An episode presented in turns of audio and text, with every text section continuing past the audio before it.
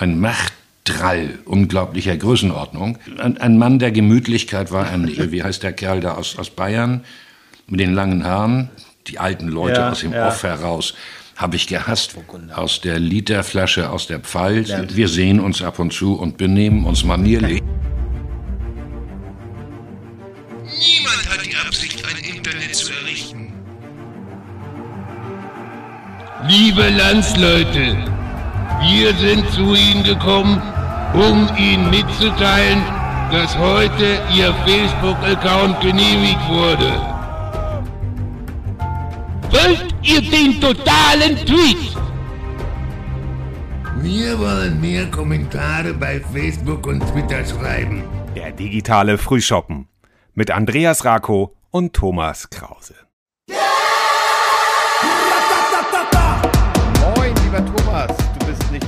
Lübeck leider.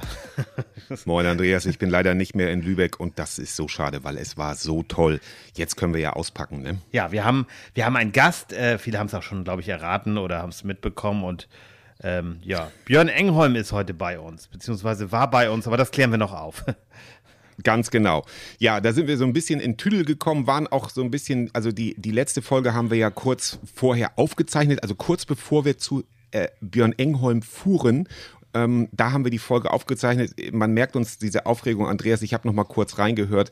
Äh, man merkt uns diese Aufregung auch ein bisschen an, muss ich sagen. Ja. Also, aber das ist nicht so schlimm, finde ich. Ja, die Folge, hoffe, die, die, die Folge muss nicht in den Giftschrank, aber ihr könnt es euch ja noch mal anhören und macht euch selbst, hört einfach noch genau. mal rein. macht euch selbst ein Bild und hört die Folge also, noch mal an.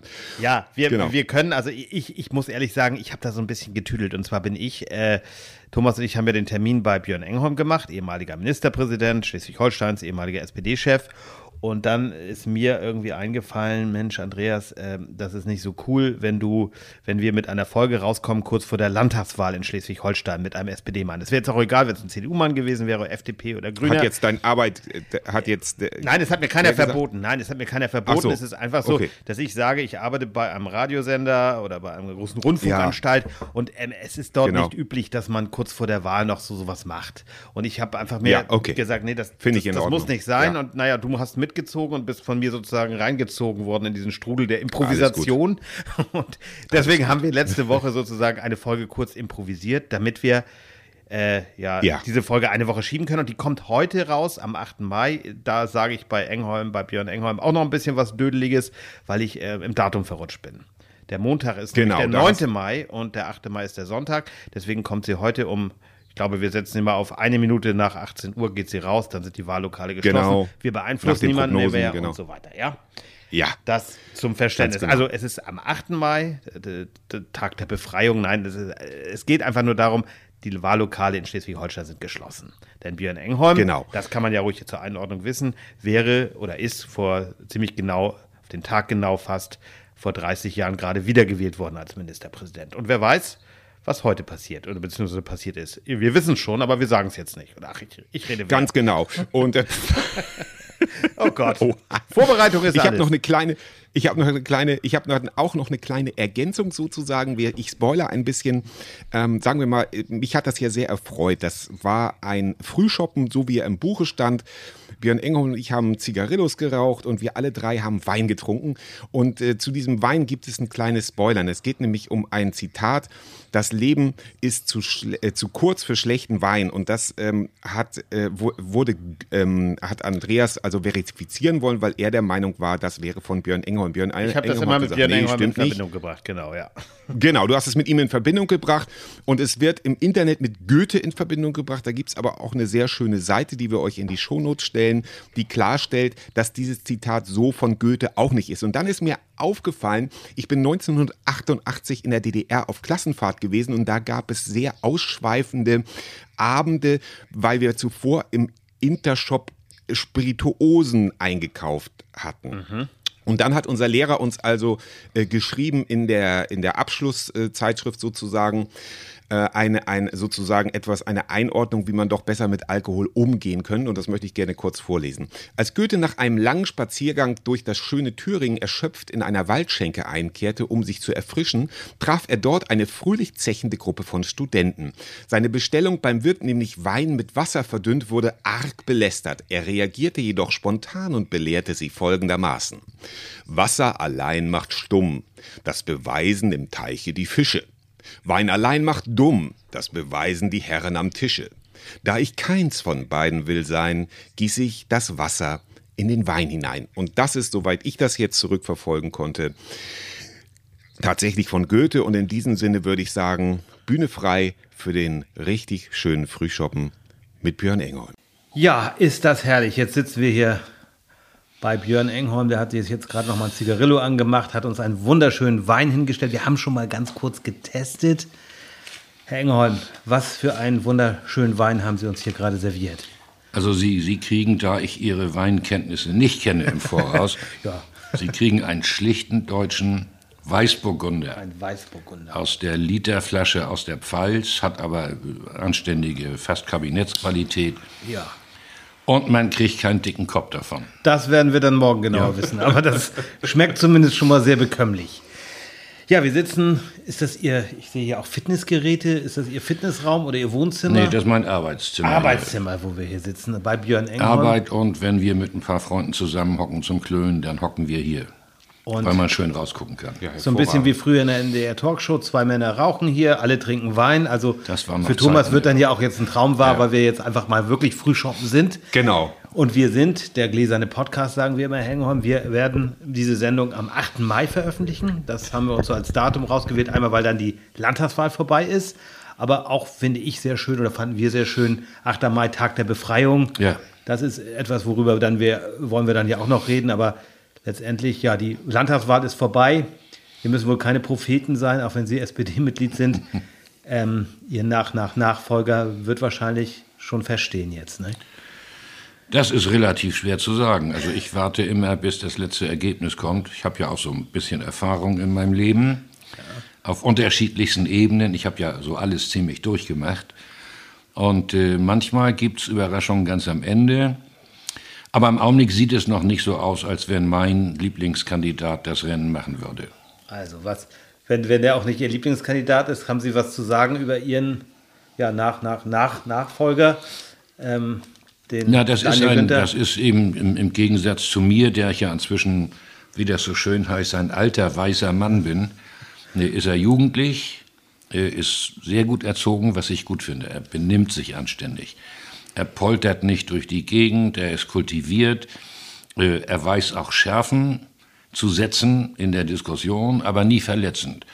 Also er hat ein bisschen was, wie ich finde, was hanseatisch ist, so wie wir uns die Hanseaten so allgemein vorstellen, wie sie nicht alle sind, aber das ist eben ein schönes Idealbild. Und so ist er. Aber er ist ein bisschen spät ins Rennen eingestiegen, finde ich.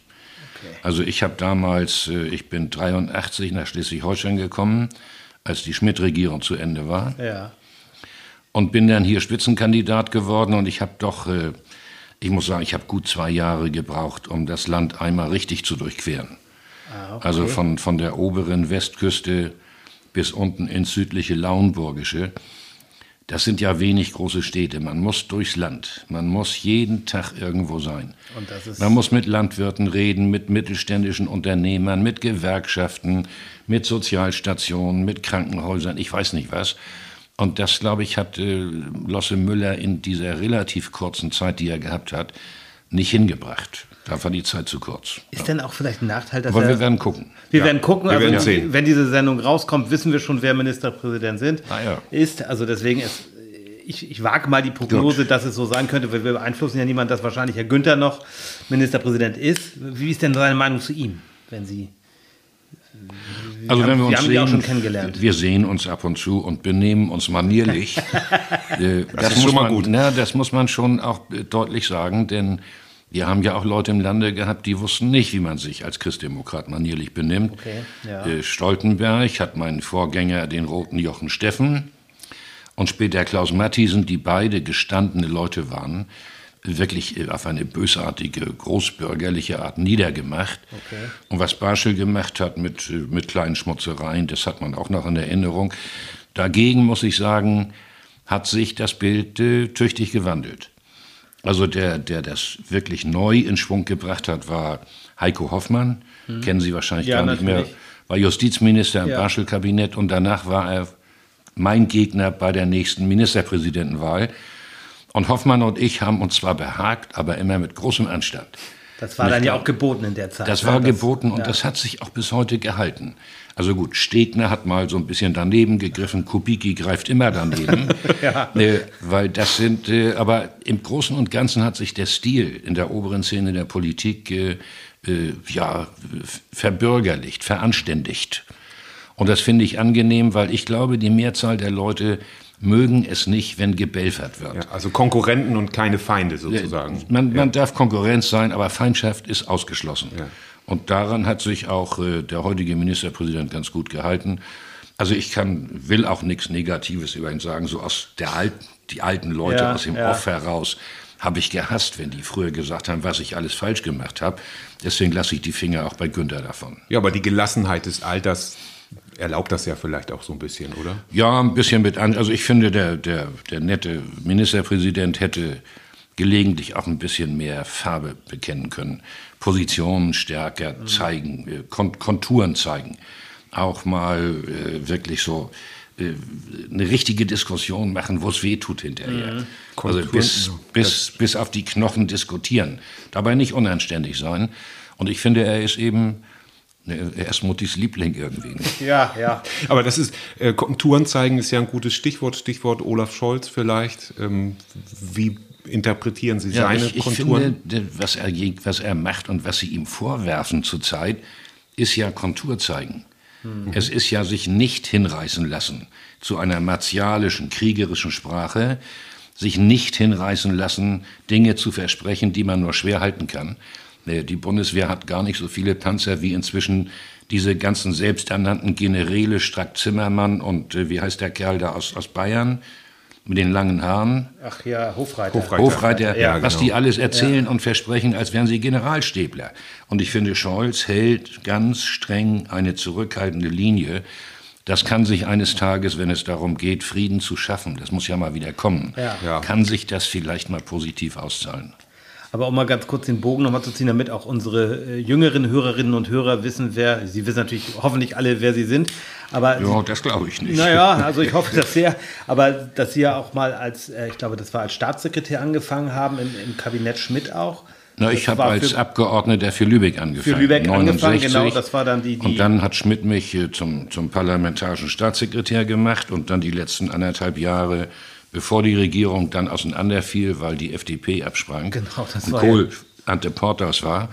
Da war ich dann Minister für Bildung ja. und Wissenschaft. Und später, glaube ich, auch noch Landwirtschaft Ganz haben Sie noch mitgemacht. Noch. Und dann, weil die FDP musste raus aus dem genau. Kabinett und die letzten 15 Tage mussten die drei FDP-Posten verteilt dann. werden. Und wir sitzen alle tief gerührt im Parlament. Es war Abschied von der Regierung. Ne? Ja. ja. Und Schmidt sagt, wer die drei Ämter übernimmt für die Übergangszeit, ja und sagt dann, und der Kollege Engholm übernimmt Ernährung, Landwirtschaft und Forsten. Gelächter. Weil was, was soll ein Wissenschafts- und Bildungsminister mit Landwirtschaft und Forsten? Ja, genau. Und Schmidt hat dann gesagt, lachen Sie nicht, er kommt von der Küste, er versteht was von Fisch.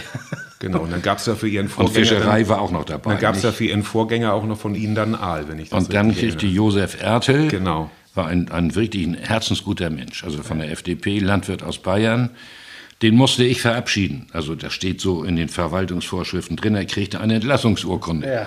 Wusste, dass er anderthalb, zwei Wochen später wieder im Amt ist. Und ich musste ihm die Urkunde überreichen, hatte einen Aal dazu besorgt, genau. aus, äh, der, von der Küste hier, und überreichte ihm den Aal, hielt eine nette kleine Rede im Landwirtschaftsministerium und Ertel hatte Tränen, Tränen in den Augen. Ja. Wirklich. Ja. Und ich sage, Herr Ertel, Sie sind doch demnächst wieder Minister. und er sagte, Herr Engholm sagt ja, über mich hat in meiner ganzen Zeit noch nie jemand so gut über mich gesprochen wie Sie jetzt. War ein Zeichen, wie Politik aussieht. Nicht? Ja, und, so kann das vom Stil und dann. Ja, genau. ja und dann ähm, äh, habe ich. Äh, ich brauche mal ein bisschen Lebenshilfe von Ihnen, sage ich jetzt naja. mal so ein bisschen frech. Und zwar bin ich mit meinen Kindern in den Osterferien, das sind zwei Mädchen, die sind neun und elf Jahre alt. Und ich habe gedacht, so ein bisschen äh, Kulturhistorie bin ich mit denen in der Zeche Zollverein in Essen gewesen ja. und wollte so ein bisschen Kulturgeschichte, Ruhrgebiet. Äh, ich wohne in Solingen, bin zwar noch ja. Friese, aber habe gesagt, ich wollte ihnen das mal ein bisschen näher bringen. Und das war nun der größte Reinfall. Die haben sich so gelangweilt. Meine Frau und ich fanden es toll. ja, und die geben sich da auch ja. wahnsinnig Mühe in das der Zeche Zollverein. Da gibt es wirklich toll, tolle Bilder, tolle interaktive Ausstellungen, auch für Kinder. Aber meine Kinder, die eigentlich Kunst nicht abgeneigt ja. sind, sage ich jetzt mal, dem Alter ja. entsprechend, da war nichts zu machen. Was raten Sie jungen Eltern heute? Wie kann man Kinder an Kunst und Kultur spielerisch ranführen? Ohne Internet jetzt. Dies ist, ohne Internet. Nee, nee, das, das, ohne Internet funktioniert ja nicht. Ich meine, die haben alle ihre Dinge in der Tasche.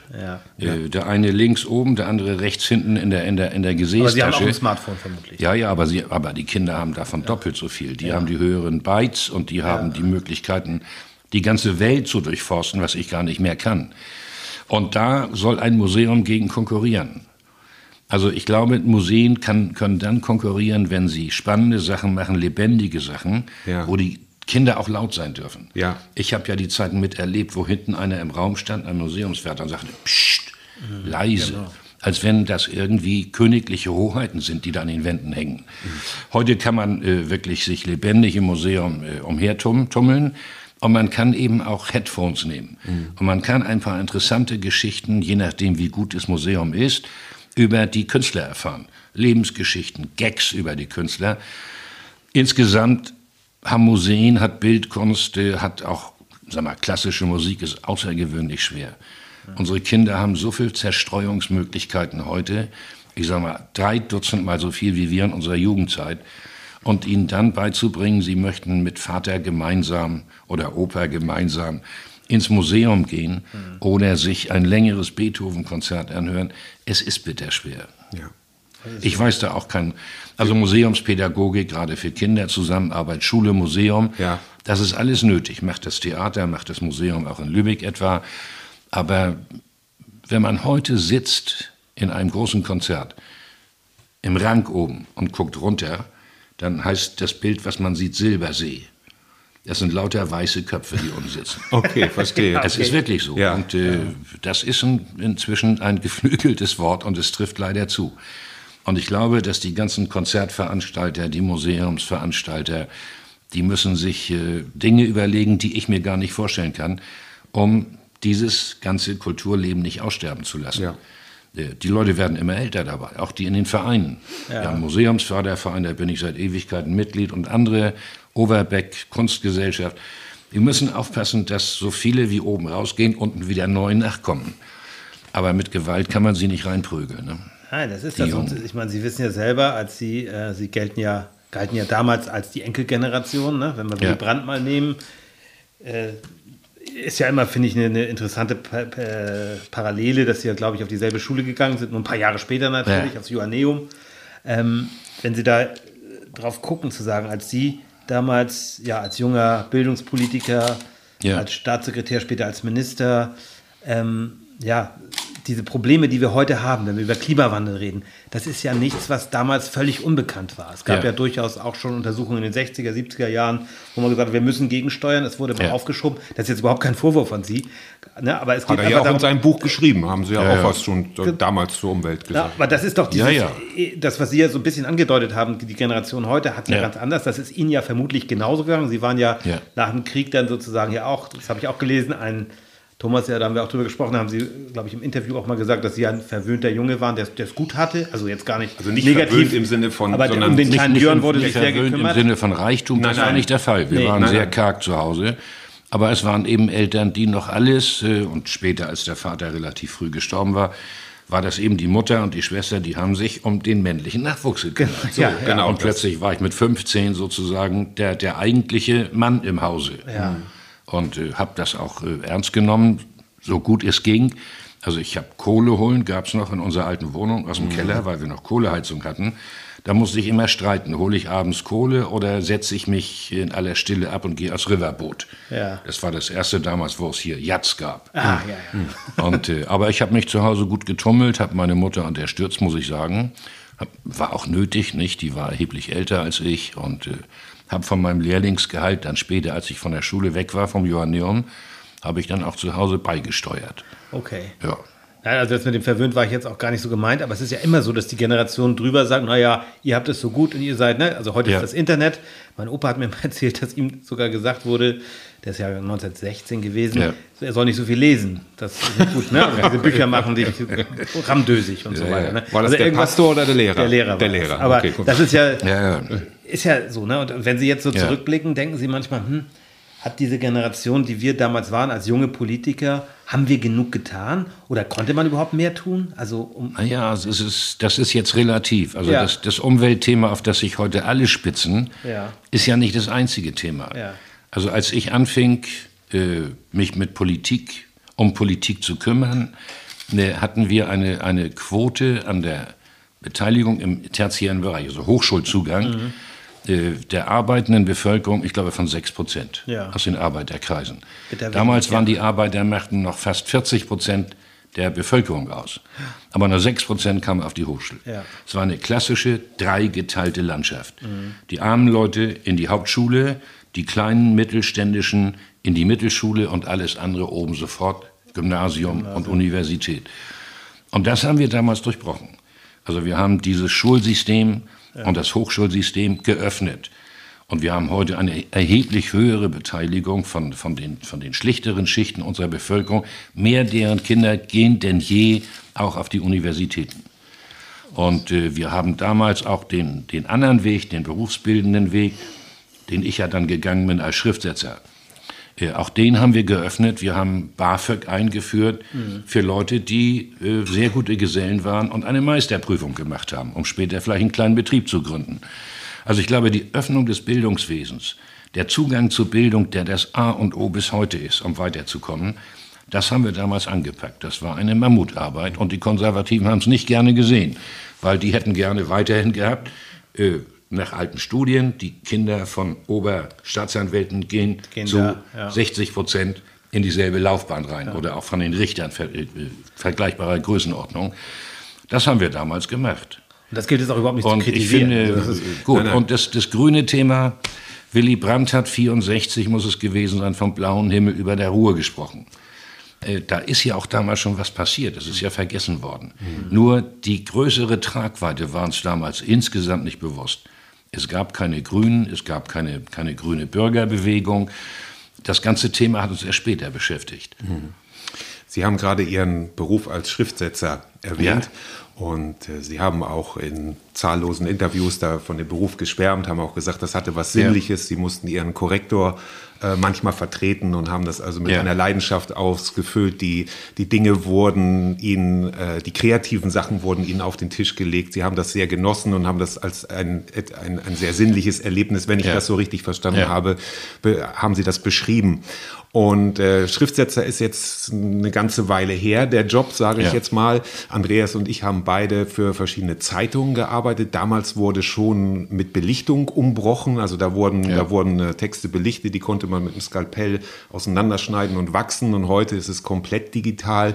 Und Sie sagen ja auch, Digitalisierung für Deutschland ja. ist wichtig. Auf der einen Seite, auf der einen Seite haben wir die Smartphones und die Kids surfen auf Facebook und sonst wo rum oder TikTok aktuell. Ähm, was verstehen Sie unter Digitalisierung? Meinen Sie damit die Bürokratie oder was, wie, was verstehen Sie unter Digitalisierung? Nein, ich meine, es ist einfach die, die mithilfe elektronischer Methoden und Geräte, die technische Durchdringung des Lebens, das bis dato analog war. Mhm. Ich bin ja komplett analog groß geworden. Ich habe, äh, wenn ich da mal den Korrektor vertreten habe in meiner kleinen Schriftsetzerbude, lagen da drei äh, Universallexika daneben. Und dann musste man nachblättern. Wie wird das getrennt? Wird es groß oder klein geschrieben? Das gab es dann auch mal in Französisch oder Englisch. Das war ein unglaublich lebendiger Zugang zur Sprache. Sie kriegten Texte, da mussten sie selbst beim Setzen drauf gucken, dass da keine Fehler gemacht werden. Weil sonst hinterher ist es zu teuer für die Druckerei, das alles wieder zu ändern. Also wenn der Korrektor wenig Arbeit hatte, haben die Setzer vorher gut gearbeitet. Okay, ja. Und es war ein unglaublich sinnliches Verhältnis mit der Sprache. Mhm. Und deswegen waren die Schriftsetzer seit Gutenberg mit den Druckern gemeinsam die Krone der handwerklichen Schöpfung. Sie konnten früh lesen und schreiben und mit der Sprache umgehen. Und deshalb waren sie später auch die Leute, die führend in den Gewerkschaften waren. Sie konnten nämlich Fluchzettel drucken Richtig, gegen ja. die Unternehmer so, und genau. für, für, die, für, die, Revolution und was auch immer. Ja. Und ich finde, dieses Analoge, wenn es völlig verschwindet, verschwindet auch ein sinnliches Gefühl für Sprache. Mhm. Ich sehe ja, wenn ich meine Mails schreibe oder wenn WhatsApp rüberkommt, mit welchen Kürzeln heute gearbeitet wird mit welchen blödsinnigen Anglizismen gearbeitet mhm. wird, die nicht nötig sind. Manche sind sehr gut. Und ich finde, dieses Verhältnis zur Sprache, äh, gerade in der Stadt von Thomas Mann muss man das ja nun erwähnen, nicht?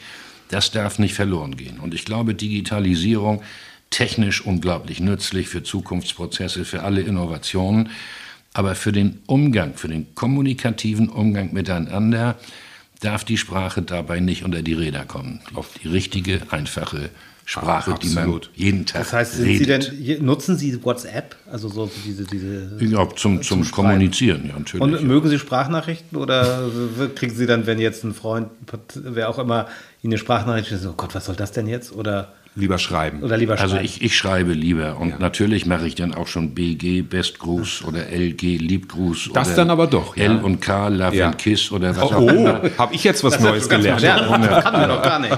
Gut, das, das hat sich so eingeschlichen, aber ansonsten versuche ich äh, zu gucken, wo gehört ein Komma hin, wo macht man ein Semikolon, wo ein Gedankenstrich und wo eine Anführung. Natürlich. Und äh, das gibt ein Gefühl im Umgang mit Sprache, wo man weiß, du kannst bestimmte Dinge besser ausdrücken als jemand, der das so abflacht. Ja, auf jeden Fall. Ja. ja. Und ich sag mal, viele Künstler haben ja auch so, sag ich mal, aus, aus äh, vergangenen Epochen, jetzt Horst Jansen oder Günter Grass zum ja. Beispiel, die haben ja auch äh, ähm, ähm, Metier überlappend gearbeitet. Also Grass hat ja nicht nur geschrieben, der hat ja auch Skulpturen gemacht. Ja. Also auch ja ein, ein sehr sinnliches Schaffen. Ja. Oder Horst Jansen ja. hat ja auch nicht nur gezeichnet, sondern mhm. auch tatsächlich auch geschrieben und mhm. beides auch verbunden. Und ähm, da habe ich tatsächlich auch so ein bisschen Angst, dass sowas äh, verloren geht. Oder beziehungsweise gibt es ja heute NFTs, das weiß ich auch noch nicht. Das ist also digitale Kunst, die, die man nicht mehr verändern kann. Also ich glaub, da weiß ich auch oder? Das ist das, ich, ich glaube, es ist auch Tüdelkram. Ich glaube, ich, wenn ich das, das noch nicht mehr. Das ist eine Übergangserscheinung. Ich glaube nicht, dass das dauerhaft Zukunft hat. Also wenn man, ich meine, wenn, man, wenn ich nun Tintoretto an der Wand hätte, würde ich doch nie auf die Idee kommen zu glauben, Banksy könnte das besser machen oder so. Ja, das. Könnte das vielleicht zerschnippeln und, und rauskommen lassen ja, ja. und dafür fünf Millionen? Nein, das glaube ich nicht. Also ich glaube, dass solche Moden sinnvoll ist und die zeigen auch einen bestimmten Spirit. Die zeigen auch Kreativität. Aber in dem Augenblick, wo das alles auf, auf den Märkten hochgejubelt wird, zu absurden, un, also absurden idiotischen Konditionen, ja, ja. da sage ich immer, all die Jungs und die Mädchen, die heute eine anständige Ausbildung in der Kunsthochschule machen, werden die jetzt gezwungen, so einen Scheiß mitzumachen, um Geld ja. zu verdienen? Oder lernen sie weiterhin zu zeichnen? Abstrakt, gegenständlich, halbfigurativ, wie auch immer. Ähm, also gut, ich bin in den Dingen, ich bleibe immer ein Stück analog einfach. Ne? Ja, Gut, das ist ja auch Ihr gutes Recht. Ja. Und dürfen wir nicht vergessen, wenn wir, bei Ihnen sprechen wir vom Jahrgang 1939, mhm. immer leider leicht zu merken, äh, ja. weil Sie ja auch immer diese, ja, diese Jahreszahlen haben, 50 Jahre vor Fall der Deutschen Mauer, darüber haben wir beide ja schon mal drüber gesprochen. Aber was auch äh, für mich immer wieder, was viele umtreibt, mein Vater, der ist Jahrgang 44, der ist im Moment sehr ja, in Sorge wegen der Situation in der Ukraine. Und ich kann mir vorstellen, dass es sie ja wahrscheinlich auch sehr bewegt. Jemand, der im Gegensatz zu meinem Vater, der ist äh, geflüchtet mit 44 ja. aus Stargard, der hat das natürlich nur als Baby mitbekommen. Aber sie waren ja am Ende des Krieges dann ja schon fast ein Schulkind. Ja. Ne, also fast. Und ähm, ja, diese Erinnerung, Sie haben ja auch, glaube ich, im Interview mal beschrieben, wie Sie die Kirchen gesehen haben. Das war wahrscheinlich nicht ja, direkt ja. nach der Bombennacht. Da hat man als zwei, zwei, dreijähriger hat keine Erinnerung, aber drei Jahre später waren die also auch noch. Ich, Ihr Vater die, hatte ja ein Foto gemacht. mein Vater hat Fotos war. gemacht und genau. das, die, die Bilder hat man, sei es live oder sei es später nachgeholt durch die Fotografie, hat man vor Augen. Wir wohnten ja. Katharinenstraße, das ist mit einem Blick auf die ganzen sieben Türme. Ja. Und wenn davon vier runter waren. Runter, ja, die Bilder sind das ja. war eine Katastrophe, nicht? Und es, es, es, es dampfte und brodelte und äh, es hat ja lange gedauert, bis das wiederhergestellt war. Aber jemand, der wie Sie. Und deswegen kann ich Ihren Vater gut verstehen. Also. Dieses, ne? und, und wie geht es Ihnen damit, wenn ich so persönlich fragen darf, zu sagen, okay, ich habe dieses, dieses Schreckliche miterlebt. Sie waren natürlich auch Politiker in einer Zeit, wo es dann uns Vietnam beschäftigt hat. Das war natürlich ja. weit weg ja, ja. für die meisten von uns, genauso wie trotzdem für viele Irak, selbst Jugoslawien relativ weit weg war, obwohl es geografisch ja, sogar fast näher ist. Aber ähm, dieses macht mit vielen Menschen ja doch noch mehr. Geht es Ihnen auch so, dass Sie sagen, oh, jetzt mache ich mir ernsthafte Sorgen? Oder sind Sie jemand, der immer noch einen Blick hat und sagt, naja, Putin ist vielleicht ein Irrer, aber so irre ist er nicht? Oder ja? Ja, die, also ich bin 1986 mit Willy Brandt und ein paar anderen bei Gorbatschow im Kreml gewesen.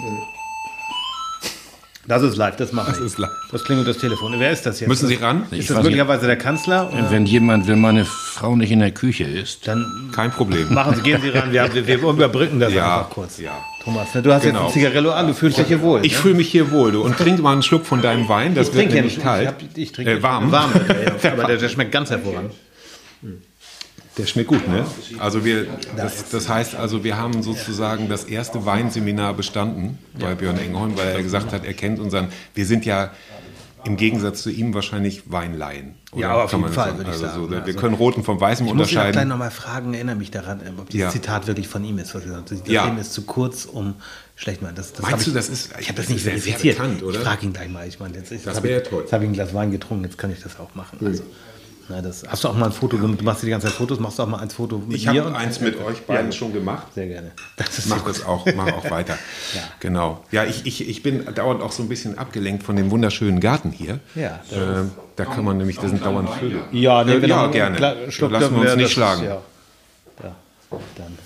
Das, die Zeit, also wir können das rausschneiden, aber wir lassen einfach laufen. Ja, das ist ja so ein bisschen, vielleicht gibt das Grimme-Preis. So kann man, kann man sich so ein bisschen sortieren. Inholm holt jetzt Wein. Genau. Und wir werden dann gleich mal gucken. Wir werden dann mal verifizieren. Also ich, ich habe das Zitat im Ohr, aber es sind so manchmal Dinge, ich wollte es noch nachgucken. Oh, da kommt der Wein. Das ist doch sehr gut. Sie und Herr Engel.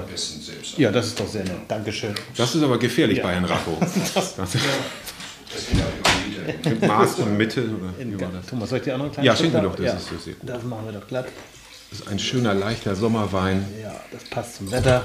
Ich bin jetzt am 16. April 50 geworden. Ich muss hey. jetzt auch langsam so ein bisschen. ja. ja, ich trinke seit, weiß ich nicht, 60 Jahren Wein, glaube ich. Ja.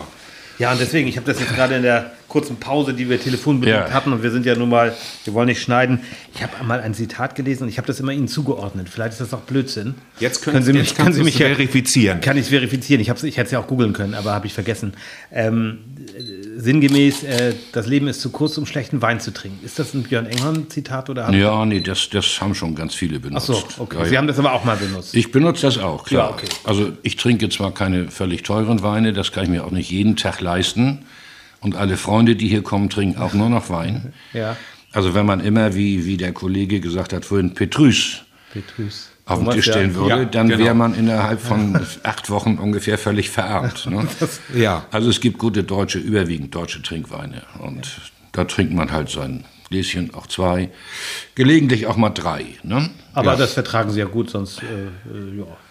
Ja, ich glaube, wenn ich damit jetzt mit demnächst 83 aufhören würde, wäre schädlich. Ich wollte gerade sagen, das, das hält den Körper zusammen, ne? so ein bisschen mit Zigaretten. Ja, so nicht, nicht ganz wie bei Schmidt, bei nee. dem er ja gesagt hat, äh, dass sozusagen das, das Menthol ja. ihn ja. eine lange ja. Zeit am Leben gehalten hat. So weit wollen wir es nicht treiben, aber irgendwo ist so ein Kern ist da dran. Ja. Haben, Sie, haben Sie Helmut Schmidt, der gilt ja nun wirklich als generalstabsmäßiger Planer, Straffer, das haben Sie auch oft genug selbst beschrieben. Haben Sie den mal bei, bei was Sinnlichem erwischt? Also wo er sich mal, wo er mal so dieses Strenge abgelegt hat oder so Genuss, ja, aber es gab ja angeblich im Kanzleramt auch immer nur Erbsensuppe zwischendurch am Schreibtisch und so oder, also gut, Klavierspielen ja, aber so was wirklich sinnig, wo er sagt, ach, wie schön, schöne Blume oder so. Ne?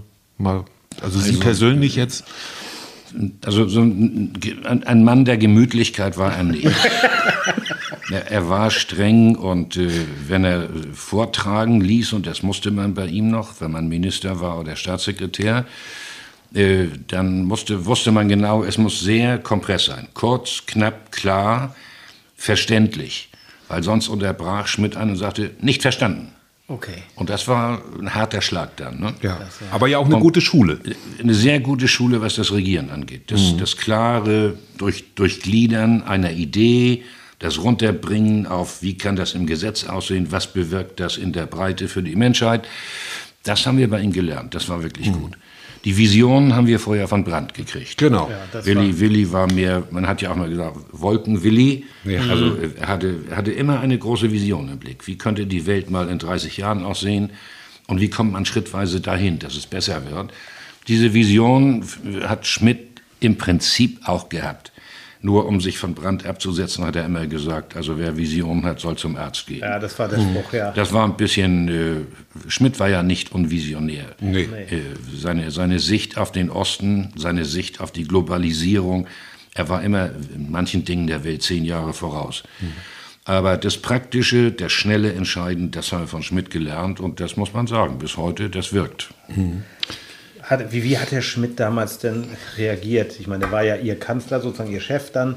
Und Sie sind dann ja Jahre später erst, aber dann ja Ministerpräsident geworden. Nach dieser ja, unsäglichen Affäre da. Aber Sie wären es vielleicht ja auch irgendwann so geworden. Kann man jetzt, kann man am Ende ja nicht äh, äh nachvollziehen. Und dann waren sich ja, war sich ja ganz Deutschland, ich war damals Anfang 20, weiß ich noch, da war klar, Björn Engholm wird der nächste Kanzler. Das war im Grunde abgemacht. Ja. Das war, war ja so. Also, das, ne, also wir reden jetzt von 1992, genau vor 30 Jahren haben sie die Wahl, ich glaube, nochmal die absolute Mehrheit knapp geschafft. Ja. Als Alleinregierung, was es jetzt nur noch im Saarland gibt. Ja. Ähm, ja, und war dann klar. Und dann sind sie ja, viele sagen, wegen einer Petitesse, die anderen sehen es vielleicht auch ein bisschen anders ja, zurück. War, war in Folge einfach dieser ganzen Barschel. Der ganzen Barschel-Affäre. Sie haben eine Falschaussage gemacht, die aber, aber strafrechtlich ja nicht mehr relevant war. Aber sie, war, sie war für mich auch moralisch nicht bedeutsam, sie war ethisch bedeutsam. Okay. Also ethisch heißt für mich, ich habe immer so ein, eine Vorstellung gehabt, wie man zu handeln hat. Ja. Und dem bin ich in einer Frage nicht gerecht geworden. Meine persönliche Moral hat es nicht beeinträchtigt, aber mein, meine ethische hat, Richtlinie. Hat Helmut Schmidt Ihnen irgendwann mal gesagt, was er davon gehalten hat, dass Sie zurückgetreten ja, sind? Ja, ich habe mit Schmidt darüber geredet. Und da, da, da habe ich mal, also mit ihm sogar mal was getrunken, was selten vorkam. okay. Ich meine, es sei Whisky gewesen. Okay äh, trank gelegentlich Whisky und Cola und äh, er hat mir dann nach sorgfältigem Abwägen geraten, das, was ich ihm eigentlich auch vorgeschlagen hatte, zurückzutreten. Okay. Ja, und ich glaube, es war ein guter Ratschlag. Ich, ich weiß, die Frage ist jetzt völlig überflüssig, aber ich frage ja. es trotzdem nach dem zweiten Klasswahl. Haben Sie es je bereut, zu sagen, ach, Nein. hätte ich doch. Nein, das kann ich mit voller Überzeugung ja. sagen. Ich habe es nicht bereut. Also ich bin ja in, in der Nachfolge von Brandt eingestiegen da waren lauter Brandenkel. Ja. Ich meine auch äh, Menschen, mit denen ich in meinem Leben nicht so gut zurechtgekommen bin wie Schröder. Lafontaine ging eigentlich besser, muss ich sagen, hatte mehr Kultur. Aber falsch mehr Rotwein. ist er nachher auch, oder? Ja, natürlich, klar. Ja. Und, äh, und Heidi Wieczerek, Zeul und das, ja. eine ganze Kette. Und sie waren alle der Meinung, eigentlich seien sie besser als ich. Ja. Und es war also ein, ein, eine unsägliche Gemengelage äh, in der Frage, wer wird Vorsitzender und wer wird Kanzlerkandidat. Ja. Lafontaine hätte es eigentlich werden sollen, hatte dann aber den Messerstich in den Nacken bekommen ja, richtig, bei so einem Angriff. 1990, das war ja diese, ja. Und Schröder war immer schon derjenige, der an den Gitterstäben gerüttelt hat und rein wollte. Wann haben Sie das letzte Mal mit und, Gerd Schröder gesprochen? Das ist eine Weile her. Äh, kann ich gar nicht. Sechs, sieben, acht Jahre wahrscheinlich. Würden Sie gerne mit ihm mal widersprechen oder Nein, besteht hab, kein Redebedarf? Ich bin kein Genussmensch in diesem Sinne. Aber ist das vorhersehbar gewesen? Also was Sie, Sie, Sie sind ja Beobachter der Politik. Viele haben ja immer vor Putin gewarnt und haben ja auch deswegen Gerd Schröder, Schröder viele sagen zu Recht, kritisiert. Und ähm, naja, jetzt ist, ist das so passiert, was mhm. viele, selbst, selbst die größten Pessimisten, nicht für möglich gehalten hätten. Und Gerd Schröder will sich ja nicht distanzieren. Also er hat ja jetzt neulich gerade ja. wieder geschwurbelt, so nach dem Motto, ja, Putin würde den Krieg gerne beenden. Wie ist sowas einzuschätzen? Ist er wirklich nur noch Geschäftsmann oder ist da irgendwas das anderes? Das wage ich nicht zu beurteilen. Also ich, ich kann immer nur sagen, aus meiner Erkenntnis, Gerhard Schröder hat in seinem Leben eigentlich immer nur einen gekannt und da hieß Gerhard Schröder. Mhm. Und äh, das zieht bis heute durch. Äh, das ist, äh, das ist natürlich eine unglaubliche politische Potenz, die Herr Jungach besessen hat, kann man nicht leugnen. Nee. Ein Machtdrall unglaublicher Größenordnung äh, auch ein, ein hohes Maß an Eitelkeit in der öffentlichen Darstellung. Mhm. Und ich habe immer gedacht, das braucht er zum Überleben. Und deswegen würde er seine Ämter niederlegen. mit den russischen Unternehmen, um seinen Status, sein Ansehen zu behalten. Ja, ja. Und dass er das nicht tut, das verwundert mich zutiefst, weil er ist heute, er steht in einer Ecke. Weil finanziell Und, muss er es doch nicht mehr, vermutlich. Ne? Nein, überhaupt nicht. Äh, das, gut, ich vermute nicht, weil die Größenordnungen sollen beträchtlich sein, aber dass er sozusagen den Ansehensverlust in Kauf nimmt. Ja, ist schon spannend. Hätte auch sagen können, ja. ich lege ja. die Sachen nieder und ich bleibe trotzdem dem Herrn Putin verbunden. Das hätte ich verstanden. Das Aber dazu beizutragen, aktiv beizutragen, das Staatsunternehmen, und das sind es ja, ja, die sind für diesen Krieg, äh, für Putin unersetzlich, da hätte er die Ämter niederlegen müssen und hätte sein Ansehen gerettet. Was mich wundert, ist, dass er dieses Ansehen so beliebig für die Mäuse oder was auch immer aufs Spiel setzt. Ja, Weiß ich ja. nicht. Ja. Aber war, ja, ist, ist eigentlich bedauerlich. Tut, tut, einem alten Sozialdemokraten auch weh. Gab es denn für Sie auch mal einen Moment, wo Sie gesagt haben, das ist nicht mehr meine Sozialdemokratie, ich möchte das alles gar nicht mehr? Es gab ja wirklich, dass, dass Herr Scholz Kanzler wird, hat ja selbst vor einem Jahr selbst größte Optimisten nicht, nicht für möglich gehalten, auch wenn es natürlich. Ne? Ja, aber ich habe zu denen gehört, äh, auch ein paar Freunde hier, Gisela Börk, die mal Ministerin bei mir ja, war. Ja. Wir haben immer gewusst, der Scholz kann mehr als die Leute glauben. Also Scholz ist jemand, der mit sehr großer Zurückhaltung, äh, mit sehr reduzierter Sprache, aber mit einem unglaublich klaren Blick in die Zukunft regiert. Und äh, ich habe den nie unterschätzt. Äh, und dass er in diesen Zeiten sehr sorgfältig abwägt, was man tun kann und was nicht, heißt ja, dass er abwägt, äh, ob wir im Zweifelsfall bereit sind, in einen Krieg einzusteigen. Mhm. Und nach dem, was wir vorhin unterbrochen haben, was unsere Väter erlebt haben, hm, genau, was unsere Familien erlebt haben, das wollen wir unseren Kindern nicht wieder zumuten.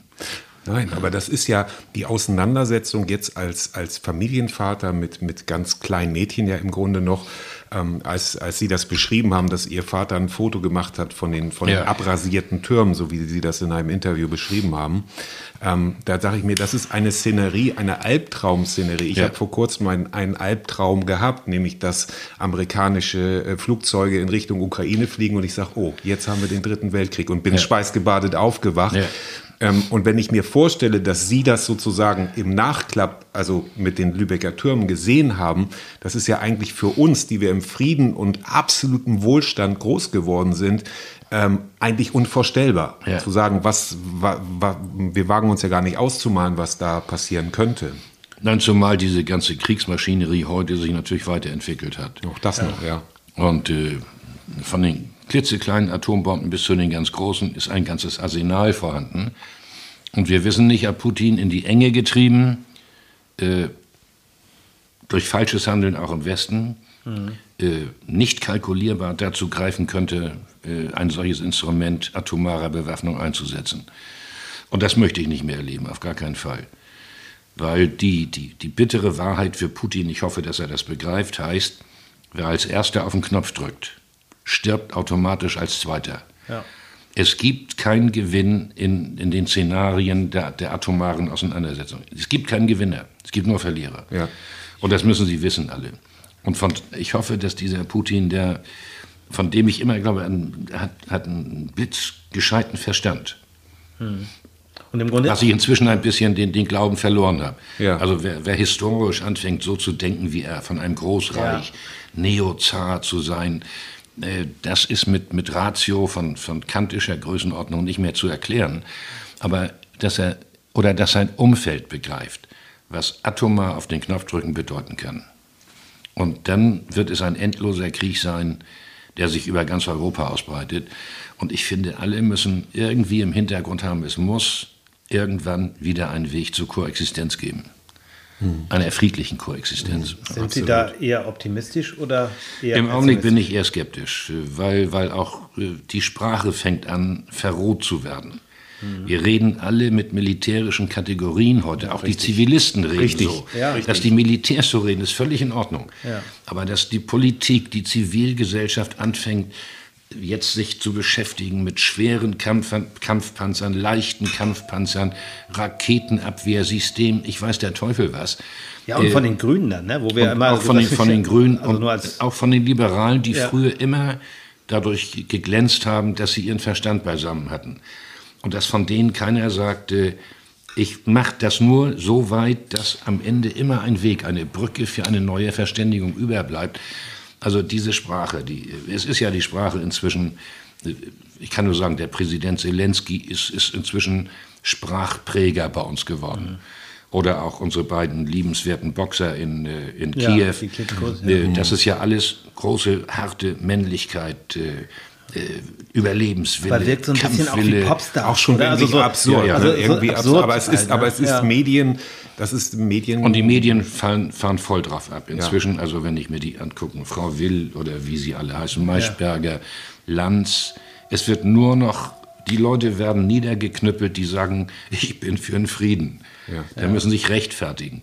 Und ich finde, es muss zwischen einer, einer harten Widerwehr gegen diesen Verrückten in Russland muss es dahinter immer noch jedwede Bemühung geben, Wege zu finden, wie man diplomatisch diesen Krieg beenden kann. Ja. Dann sind, ja. Thomas, wir waren beide nicht bei der Bundeswehr, haben es also sozusagen verweigert. Ja, Zivildienst. Ja, trotzdem äh, ist es so, denke ich manchmal, naja, haben wir nicht vielleicht so mit dem nüchternen mhm. Blick drauf, haben wir die Verteidigungspolitik nicht doch etwas vernachlässigt? Das haben wir sicherlich, Jahren? das haben wir. Na, dass ganz, wir das gar nicht ernst genommen haben? Aber man, man ich habe das vorhin gesagt, wenn man aus einer Sitzung vier Stunden mit Willy Brandt miterlebt, wie der sich mit Gorbatschow austauscht. Da haben wir gesagt, dies ist eine Zeitenwende. Hm. Und es war nicht die Zeitenwende, die Olaf Scholz jetzt im Bundestag verkündet hat. Nee, leider. Ja. Und wir sind mit der alten Zeitenwende groß geworden und haben in einer Zeit, als es einen auslaufenden Kalten Krieg gab, festgestellt, äh, mit Bewaffnung auf beiden Seiten. Schmidts Nachrüstung war übrigens richtig, ich war nicht immer dafür. Aber da ja, konnte man ja. sagen, es gibt ein Gleichgewicht und alle Seiten sind vernünftig. Wer das in Frage stellt, verliert. Und zwar beide verlieren. Und dass das bei Gorbatschow so aus den Fugen geraten ist, äh, den haben wir falsch eingeschätzt. Das ist sicherlich ein großer Fehler gewesen. Hm. Bei Putin. Bei, bei, bei, Putin. Bei, Putin. Bei Putin, bei Putin klar, ja, natürlich. Ja, dass genau. das so aus ja. ja komplett eben.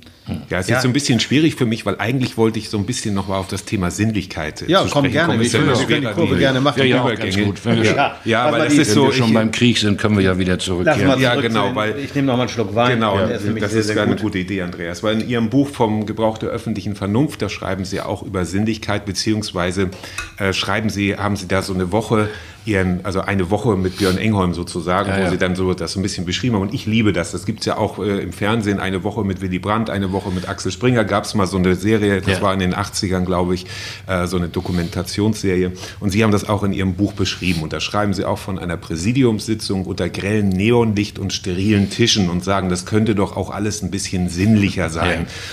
Wie könnte man sich denn so eine, ja, war Sozialdemokratie schon mal sinnlich oder gar sexy oder wie könnte man das gestalten, dass das ein bisschen angenehmer ist? Haben Sie da eine Idee oder was haben Sie damals gedacht, was man hätte machen können, um das ein bisschen sinnlicher, Politik ein bisschen sinnlicher zu gestalten? Na, wir haben so einen kleinen Freundeskreis gehabt damals in Bonn im Bundestag. Drei, vier, maximal fünf Leute. Und wir sind abends eben nicht in die Kneipe gegangen, wo alle Journalisten vom Spiegel und der Süddeutschen saßen und wo die ganzen Flüsterer aus allen Fraktionen dabei waren. Man kriegte damals für eine Information am nächsten Tag dann irgendwo auch was Gutes von den Journalisten zurück. Okay. Was, wie sah gesagt, das aus zum Beispiel? Man, man kriegt ein kleines Interview, man, wurde, man, man durfte sechs Sätze sagen in ein Mikrofon und äh, man wurde gelegentlich sogar gelobt, aber dafür hatte man zu leisten und das wollten okay. wir nicht. Interessant. Ja. Wir waren, haben ja gesagt, Journalisten machen ihren Job, wir machen unseren Job. Mhm. Und wir sind nach Feierabend immer woanders hingefahren. Auf die andere Rheinseite, da gab es ein kleines Weinlokal, äh, nach Alfter, bisschen weit außerhalb von Bonn, da gab es Spargel. Und wir haben immer so Runden gemacht, da ist auch über Politik gesprochen worden. Aber man hat ein bisschen äh, leibliches Vergnügen dabei gehabt. Mhm. Wir haben dann gelegentlich auch äh, unsere Mitarbeiterinnen mitgenommen, damit es eine lustige Runde wird. Und das habe ich eigentlich in meinem Leben beibehalten. Mhm. Also wenn ich später als Oppositionsführer in Schleswig-Holstein oder als Ministerpräsident durchs Land fuhr, dann haben wir nicht Halt gemacht, um Mittag zu essen, sondern wir haben gesagt, wir suchen die Musikhochschule auf. Da ist gerade eine Probe. Mhm. Machen eine halbe Stunde Probe. Und dann geht man raus und hat, äh, sieht, was die jungen Leute können. Auf der Flöte, auf dem Cello, auf äh, der Geige. Und man geht beschwingt wirklich raus. Diese, diese sinnliche Belebung. Wir haben Malerateliers besucht in der Zeit, Klaus Fußmann zum Beispiel da in der Geltinger Birk oder andere Literaten. Da gab es auch ein Schnäpschen, ein Weinchen, was zu essen. Und zugleich hatte man jemand, der anders redete, anders dachte, anders schrieb als man selbst. Wäre das heute noch denkbar? Also, es ist heute immer noch denkbar, ja, also, natürlich, klar. Ja. Also ich empfehle das allen, die, die äh, verantwortungsvoll und in gehobenen Positionen Politik machen, sich jeden Tag so eine kleine Ausschiene zu nehmen. Mhm. Und das ist wirklich, äh, es ist grandios. Äh, alles, was wir heute machen, wird vom Gehirn her bestimmt. Wir rechnen, wir mhm. fragen, was ist nützlich, was ist verwertbar, was bringt es. Das ist alles rational und meistens ist es ökonomisch rational. Mhm. Aber die Sinne, die unsere eigentlichen Antriebe sind, kreativ zu sein, ja. anders zu sehen, anders zu hören, sich selbst anders auszudrücken, diese ästhetischen Inputs, die sind so wichtig für das Leben und auch für die Kreativität in der Politik. Das wünschte ich allen, aber manche lachen darüber, wenn ich ihnen das erzähle ne? und sagen, es ist vertane Zeit, damit komme ich nicht weiter. Okay, selber schuld, würde ich, ich dann sagen. Ja, die Frage ist jetzt keine vertane Zeit, aber ich frage es trotzdem mal, äh, wenn Sie jetzt nochmal, wenn Sie jetzt, sage ich mal, der junge Björn Engholm wären, hm. vor dem Einstieg, ich glaube, Sie sind jetzt gerade 60 Jahre in der SPD, äh, wenn man sagt, würden Sie das alles nochmal, machen, also die Fehler geschenkt, ja. das meine ich nicht, aber würden Sie nochmal eine politische Karriere anstreben? Ist natürlich äh, ja, vielleicht äh, verschenkt das nochmal zu ja, fragen, aber, aber oder ja. würden Sie, ich wäre doch lieber Künstler im Nachhinein, wenn ich mein Leben nochmal leben dürfte? Also aus, aus, heutiger Sicht würde ich immer wieder Politik machen wollen, okay. weil die Gesellschaft lebt davon, dass Leute sich engagieren. Mhm. Das muss nicht nur direkt in der Politik sein, das kann in jedwedem Verein, Verband, in den Umfeld, Vorfeld parlamentarischen, vorparlamentarischen Institutionen sein. Aber das würde ich tun. Was ich nicht nochmal tun würde, wäre SPD-Vorsitzender zu werden. Okay. Weil ich einfach äh, begriffen habe, ich bin mein Leben Parlamentarier gewesen. Das hat mir Spaß gemacht. Ich kann mit Parteienbürokratien, ich kann mit den Zirkeln, die das Leben in einer Partei bestimmen, nicht umgehen. Das war nicht meine Welt. Ich bin anders erzogen, anders groß geworden. Äh, sonst würde ich alles nochmal antreten, ja. ja. Aber Sie sind auch natürlich, ich glaube, wer diese Position erreichen möchte, sprich erstmal Staatssekretär, Minister, Bundestagsabgeordneter, ja. dann Kanzlerkandidat bzw. Ministerpräsident. Landtag. Eine, Landtag, ja. ein gewisser Machtwille, sage ich mal, ohne das negativ zu besetzen, muss ja da sein oder ein gewisser Ehrgeiz. Also ich habe das immer, äh, das muss, müsste man lange erklären, aber für mich war das immer das Bewusstsein für Herrschaft. Mhm. Herrschaft ist der Begriff, das es legitimiert. Mhm. Ich kann so lange eine Menge tun, solange ich weiß, die Leute stimmen mir zu. Mhm. Ich muss immer im Bewusstsein haben, nach vier Jahren können die mich abwählen, indem sie mich nicht wieder wählen. Mhm. Das war meine erste Grundvorlesung in der Uni Hamburg in Politikwissenschaft. Ein Professor, der gesagt hat, wenn Sie sich engagieren eines Tages im Politischen, denken Sie daran, es ist nie lebenslang. Es ist immer vier Jahre. Ja. Und das habe ich als erstes in dieser Politiklesung eigentlich eine Selbstverständlichkeit. Das habe ich in mich reingefressen ja. und habe meine Politik immer so angelegt, dass ich, wenn ich aufhören muss, mit Anstand aufhören kann. Ja. Und wenn ich wieder weitermache, mit Anstand weitermache. Und äh, das hat mich immer getragen. Also ich habe im Grunde ja in der Breite mit der Bevölkerung, auch zwischen den Parteien, immer einen relativ guten Status gehabt, wenn ich von den schlechten Dingen der damaligen Zeit absehe. Aber vielleicht auch, weil sie ja gezwungenermaßen im relativ jung für einen Politiker aussteigen mussten, durften oder selbstgewählt ausgestiegen sind. Ne? Was, ja, was ich so oft nein, schwierig finde, ich meine, in der, in der aktiven Zeit. Also ja. ich habe ja mit den Leuten nie nur über Gesetze und Verordnungen gesprochen. Ja. Wenn wir unterwegs waren, ich konnte mit meinem Gewerkschaftsvorsitzenden über äh, Dinge in Betrieben reden, weil ich regelmäßig auch Betriebe besucht habe und Betriebsräte aufgesucht habe. Also wir haben nie nur über die hohe Politik gesprochen. Ich konnte mit, mit einem Unternehmer wie Klaus Moormann damals, der war ja. Vorsitzender des Bundesverbandes der Industrie, über Bilder sprechen, weil er Bildersammler war. Ich konnte hier mit Christian Träger reden über Petrus. Den hatte ich zwar nicht, aber er hat ihn. Aber ich habe mit, ich hab Leuten nie nur über die harten Dinge, sondern ja. wir haben immer gesprochen über das, was unser Leben so bereichert, über die Kleinigkeiten. Und das sind immer sinnliche Kleinigkeiten. Aber wäre es dann ja auch schön, wenn man, wenn, so mehr Durchlässigkeit wäre, dass, dass jemand von der Wirtschaft oder wo auch immer, aus der Verwaltung ja, in die Politik geht und wieder zurück. Das funktioniert leider nicht immer. Nee, ne? Also es gibt ja, wenig Beispiele, nicht, ne? wo Leute, die so Quereinsteiger waren in der Politik, ganz wenig Beispiele, wo es funktioniert hat. Mhm. Also in der Politik muss man, man muss im, im Prinzip sich jeden Tag bestätigen lassen. In der ja. SPD werde ich nur wieder aufgestellt, wenn der Ortsverein hier und der Ortsverein dort sagt, mit dem Einkommen kann ich gut leben. Das heißt, ich muss immer auch mit den Leuten ins Gespräch kommen. Ich muss ihre Sorgen, ihre Nöte aufnehmen. Ich muss ihnen immer auch sagen, manche Dinge gehen nicht. Der Chef eines Unternehmens ist der Herrscher aller Reusen. Der braucht es nicht. Der braucht nicht jeden Tag seine Mitarbeiter zu fragen, ob sie mit ihm zufrieden sind. Und deswegen, wenn der in die Politik kommt und muss sich in einer Partei, egal ob CDU oder SPD, mit der Basis auseinandersetzen, hat er nie gelernt.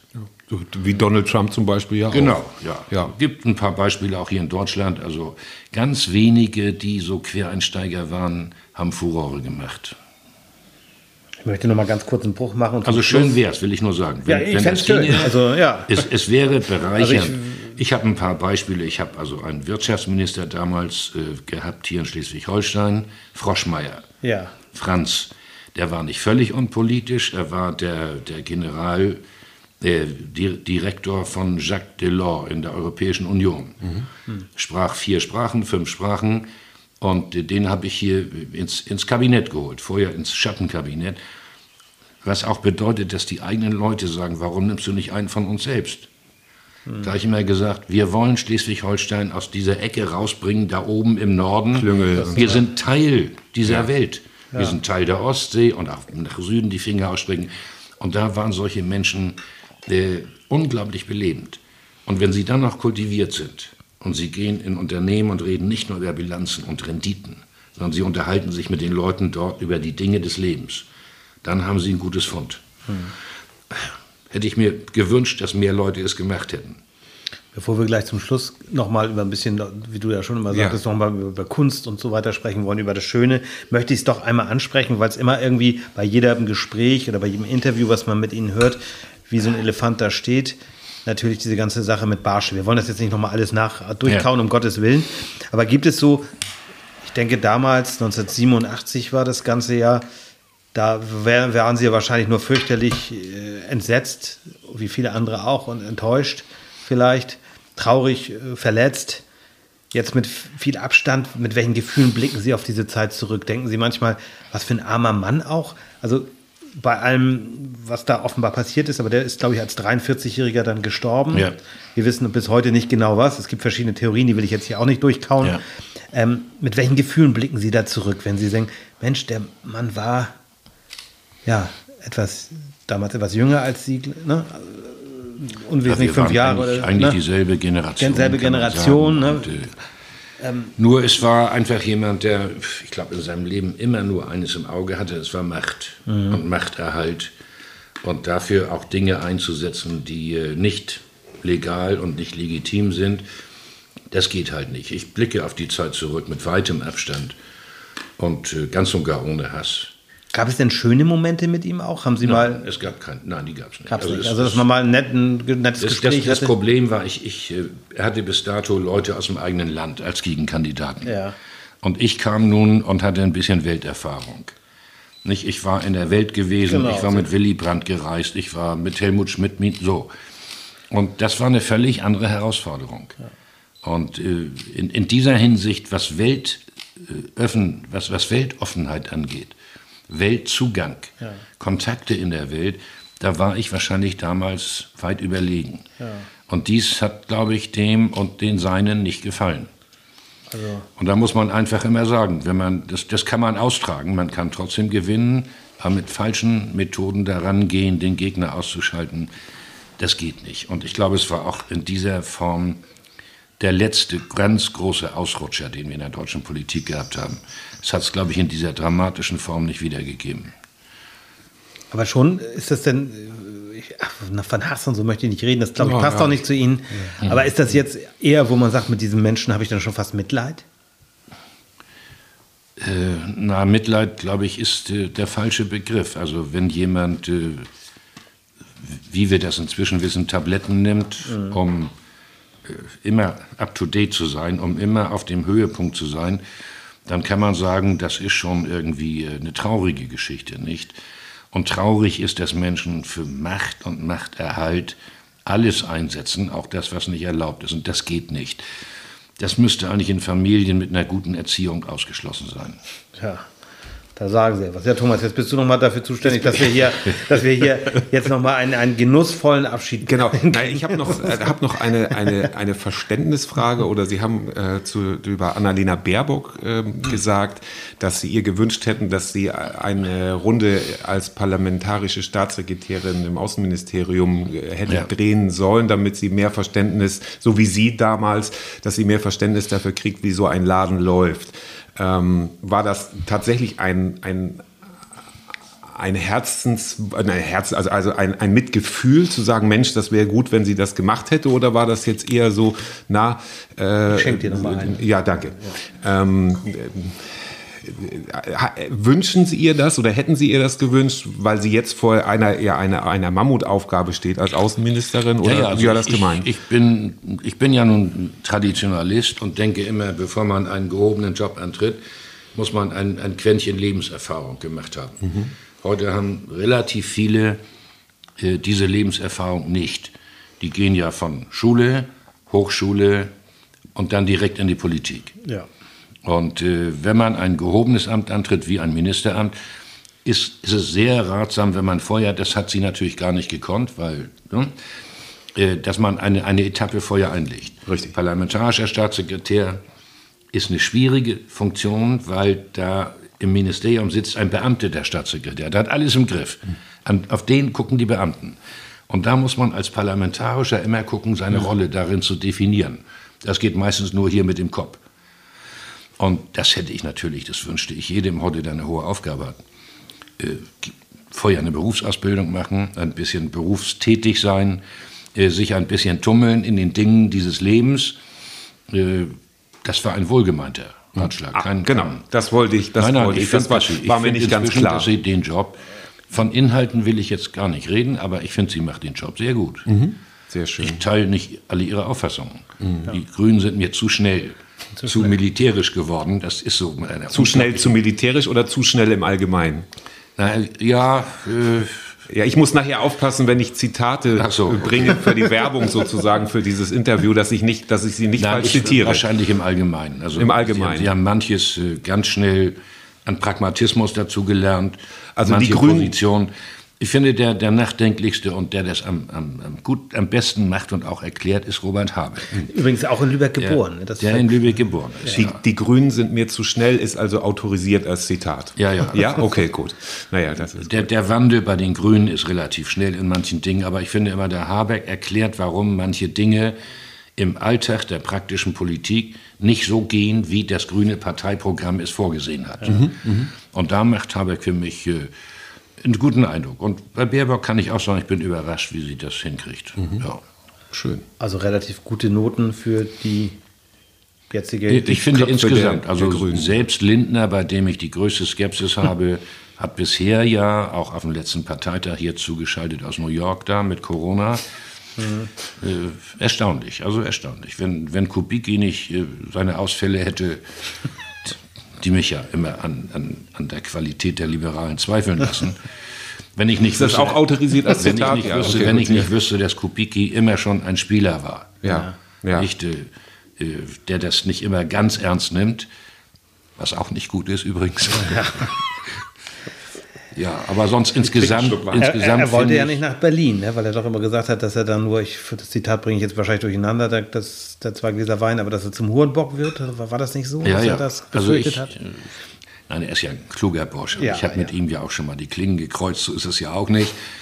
Und äh, ich finde, er hätte in seinem Leben einmal eine richtige Verantwortungsaufgabe übernehmen müssen.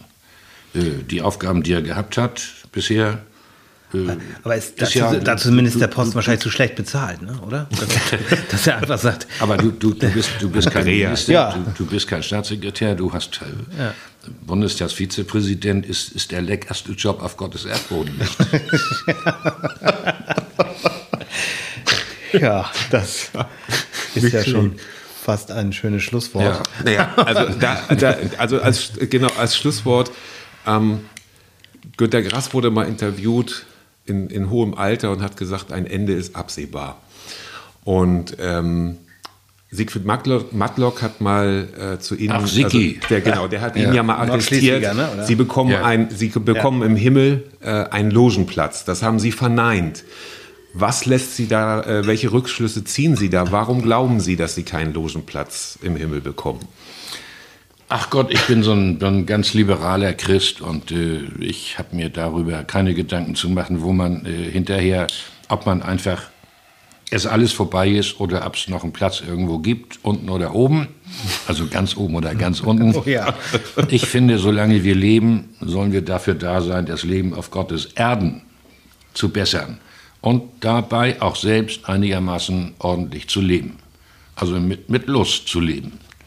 Hm. Und das versuche ich äh, im Alter immer noch zu tun ich würde sagen, Andreas, diese Schöner Empfehlung nehmen wir dankend an. Ja, ja. das will ich danken uns sehr herzlich. Wir ja. trinken den Wein hier noch zu Ende.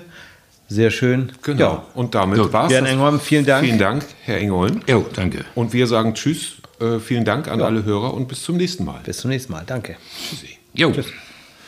So, dann trinken wir in Ruhe unseren Wein.